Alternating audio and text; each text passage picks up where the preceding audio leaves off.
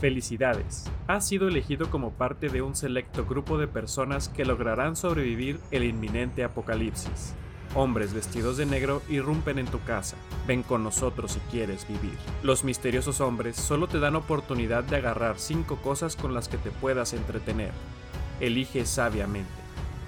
Cinco cosas para el apocalipsis es el show donde platicaré con una persona bajo la premisa de si el apocalipsis sucediera y tienes que elegir 5 objetos para llevarte al refugio y entretenerte, ¿qué te llevarías? Mi nombre es José Garza y esto es 5 cosas para el apocalipsis.